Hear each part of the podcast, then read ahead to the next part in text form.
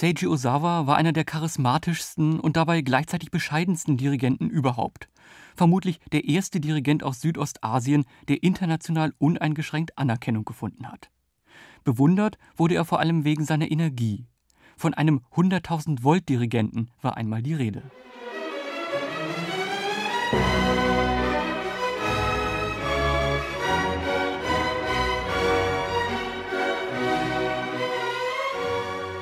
Osawa lebte auf drei Kontinenten gleichzeitig: in Asien, Europa und Amerika. Geboren wurde er am 1. September 1935 in der damals von Japan besetzten Mandschurei. Sein Vater war Buddhist, während seine Mutter dem christlichen Glauben angehörte. Das führte dazu, dass Osawa schon früh mit europäischer Musik in Kontakt trat. Er studierte Dirigieren und Komposition. Erfolge stellten sich rasch ein. In seiner japanischen Heimat wurde er mit Preisen geradezu überschüttet aber er wusste, für eine internationale Karriere musste er in die westliche Welt. I came to study to France first and I went to competition ich wollte in Europa studieren, zunächst in Frankreich. Später habe ich einen Preis im Dirigierwettbewerb von Besançon gewonnen und war glücklich, von Herbert von Karajan als Schüler angenommen zu werden. Außerdem habe ich mich noch bei Dirigierkursen in Tanglewoods ausbilden lassen. Es ist schwer möglich, in Japan alles Wesentliche des Dirigierens zu lernen. Man erhält zwar die handwerkliche Grundausbildung, aber um die Interpretation westlicher Musik zu lernen, muss man nach Europa gehen. So it is not possible to learn everything uh, in Japan.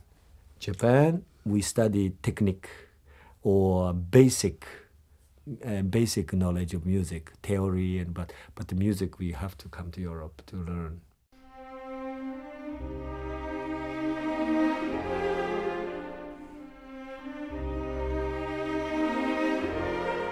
Als Schüler von Herbert von Karajan erhielt Seiji Osawa auch bald die Möglichkeit, Karajans Orchester, die Berliner Philharmoniker, zu dirigieren.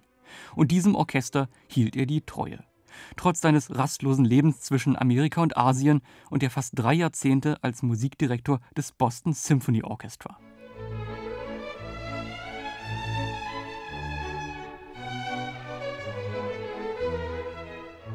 Im Andenken an seinen Lehrer in Japan, Hideo Saito, gründete er 1984 das nach ihm benannte Saito Kinen Orchester.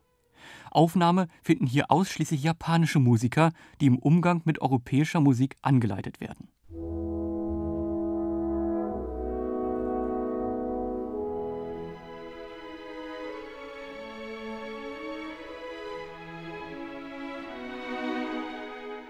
Seiji Osawa hatte seinem Lehrer Hideo Saito viel zu verdanken.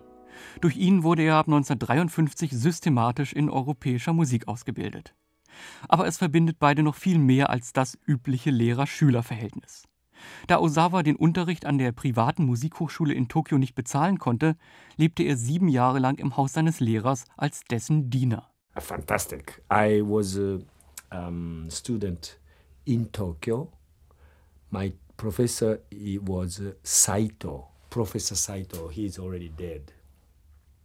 He studied in Leipzig.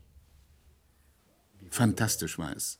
Also in Tokio war ich Schüler von Professor Saito gewesen, der seinerseits in Leipzig studiert hatte und Schüler des berühmten Cellisten Emanuel Feuermann war. Saito brachte mir die Grundbegriffe bei, nicht zuletzt das genaue musikalische Hören, das Partiturlesen und Spielen. I studied from Saito, everything is basic. Solfege, uh, training, partitur, basic thing.